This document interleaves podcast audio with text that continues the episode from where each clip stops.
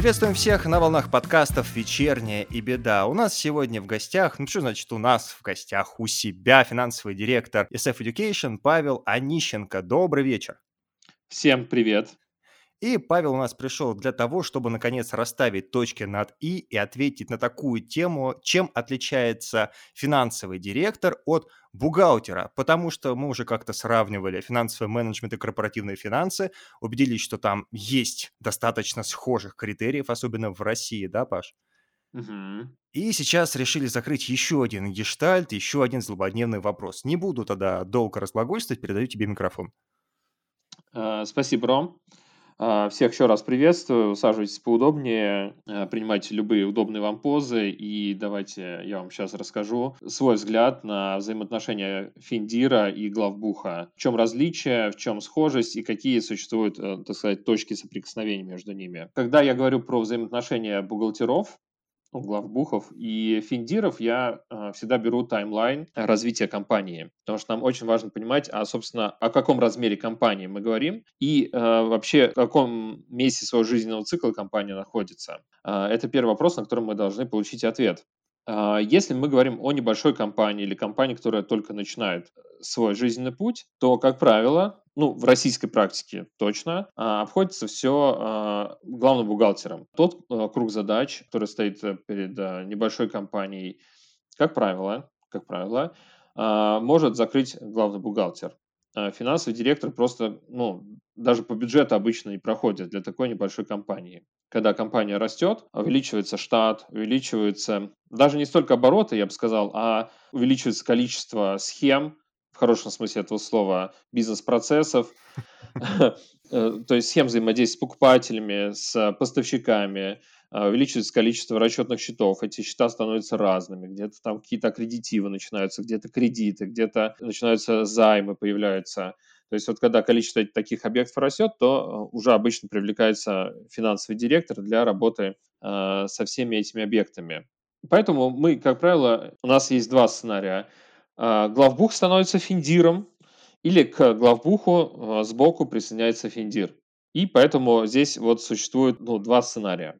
Первый. Если главбух сам становится финдиром, самое а, важное, что следует сделать главбуху, это поменять свой, свое мышление, свою профдеформацию в другую сторону. Потому что э, главбух, он э, мыслит очень, очень регламентно, он мыслит очень строго по закону, по нормативным актам, он мыслит форматами закрыт документ, не закрыт, есть закрывашка, нет закрывашки, соответствует ли это вот э, регламентным всяким операциям что-то. То есть э, главбух, он очень строг в своих интеллектуальных э, рабочих конструкциях, и эту конструкцию ему стоит разобрать и переделать, когда он становится финдиром. И здесь мы видим первую э, проблему, когда главбуха, у главбуха это не получается.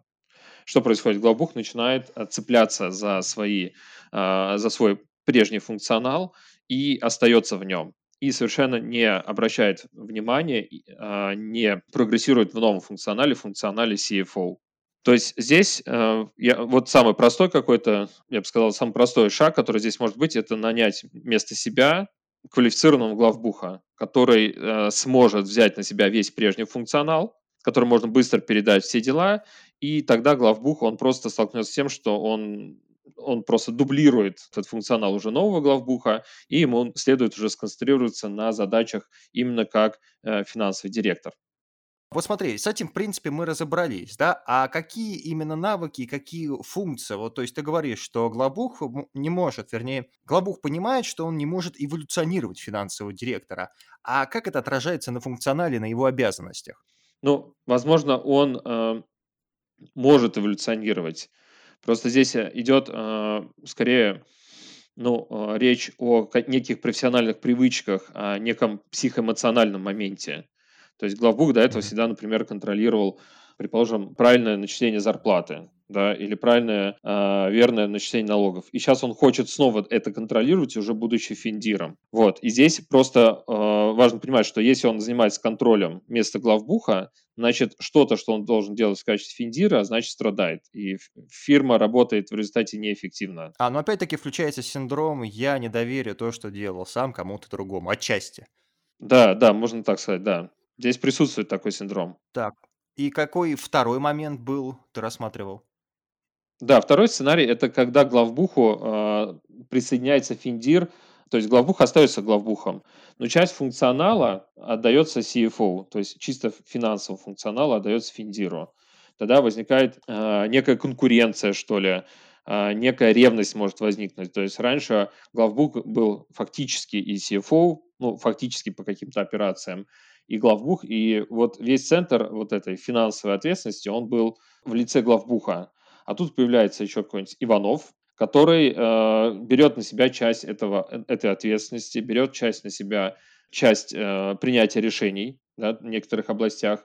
И здесь э, мы просто видим на уровне психоэмоционального момента, э, видим ситуацию, когда может возникнуть ревность, э, соревновательная какая-то вещь, э, конкуренция в борьбе за то, чтобы быть номер там, два или три в компании после гендира или какого-нибудь операционного директора. То есть здесь... Аргентинские страсти. Да, здесь, здесь действительно есть э, место для вот этих э, страстей, для не, не совсем рациональных действий, мыслей, э, мотивов. Здесь фактически мы говорим о том, что главбух и финдир, они просто должны договориться между собой, сразу наладить взаимоотношения и сразу же на берегу разобраться, что соперничество быть не должно, потому что они оба работают на результат, занимают две важных позиции для компании.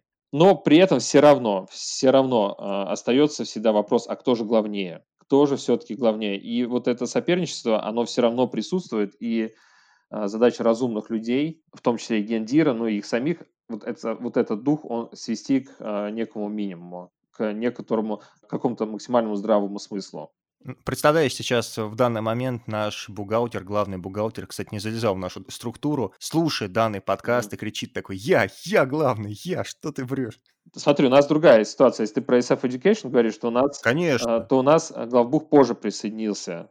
То есть у нас не было такого, что э, главбух сначала был, а потом я возник. То есть э, сначала возник финансовый менеджер, а потом уже э, главбух прямо перешел под ясную конструкцию подчинения в финансовый департамент.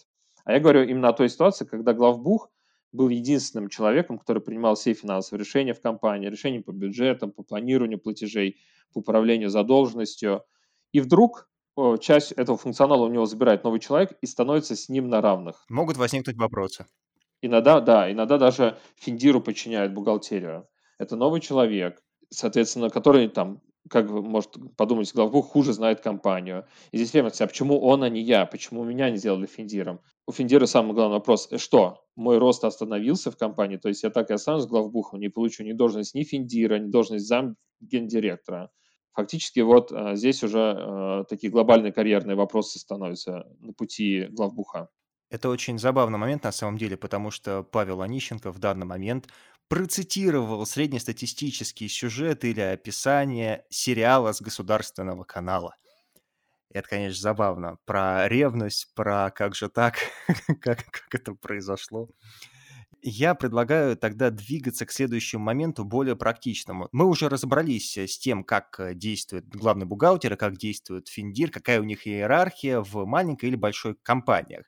Но давай теперь посмотрим на эти две должности, на эти две профессии с точки зрения механик. То есть, что я имею в виду? Есть космонавт, есть крановщик. Ты прекрасно понимаешь, какие обязанности, что делает каждый день космонавт и что делает каждый день крановщик.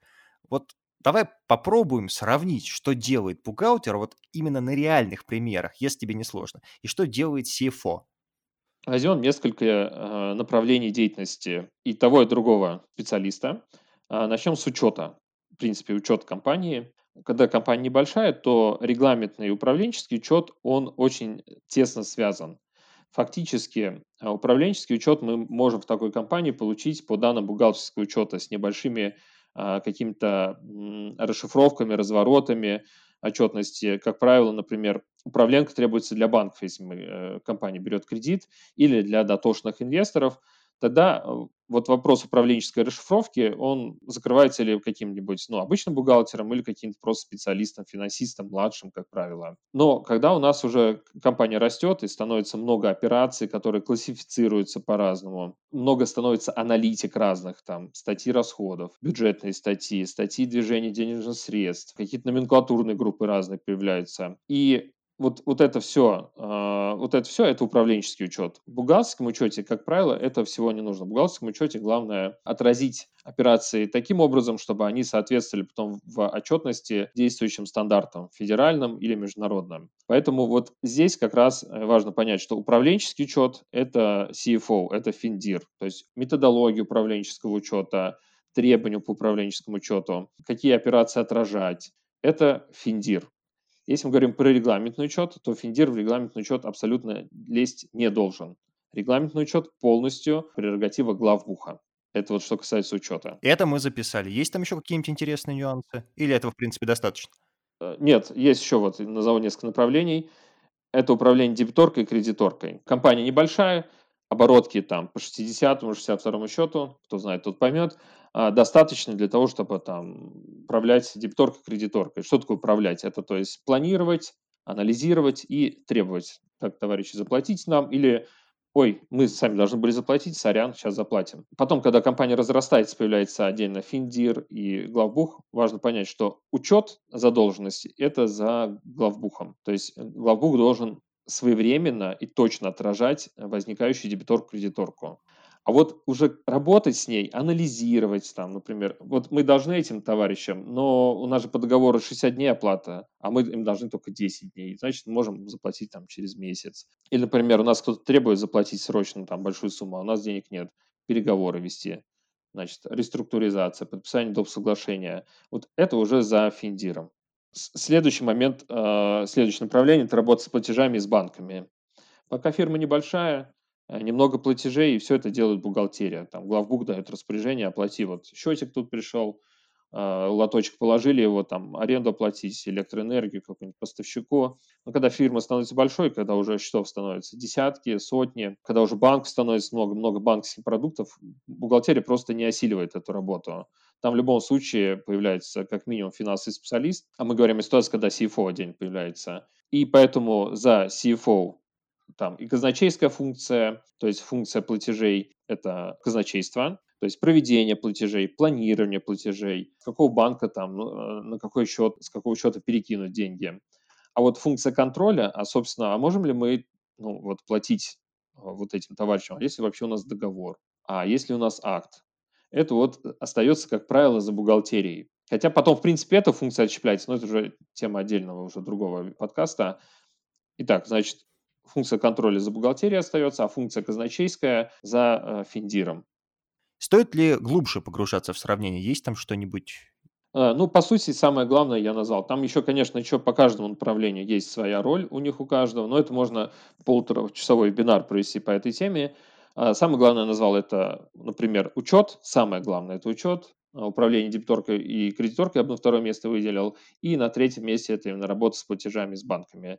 Если резюмировать, то за главбухом, за бухгалтерией остается регламентный учет и отчетность и расчет налогов и зарплаты это вот то, что непоколебимо остается за ними. В основном весь остальной функционал, он уходит к финансовому директору. Ну, что сказать на том, тогда и подытожим. Мы сегодняшним подкастом подвели хоть какие-то итоги, все-таки вопросы нам задавали, эти вопросы висели в воздухе, и будем надеяться, что сегодня Павел Онищенко, финансовый директор SF Education, напоминаю еще раз, на них ответил. Павел, я благодарю тебя за то, что сегодня пришел в эфир, ждем тебя, как всегда, снова.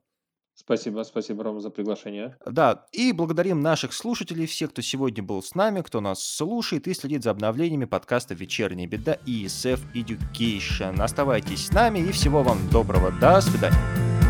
Всего доброго всем.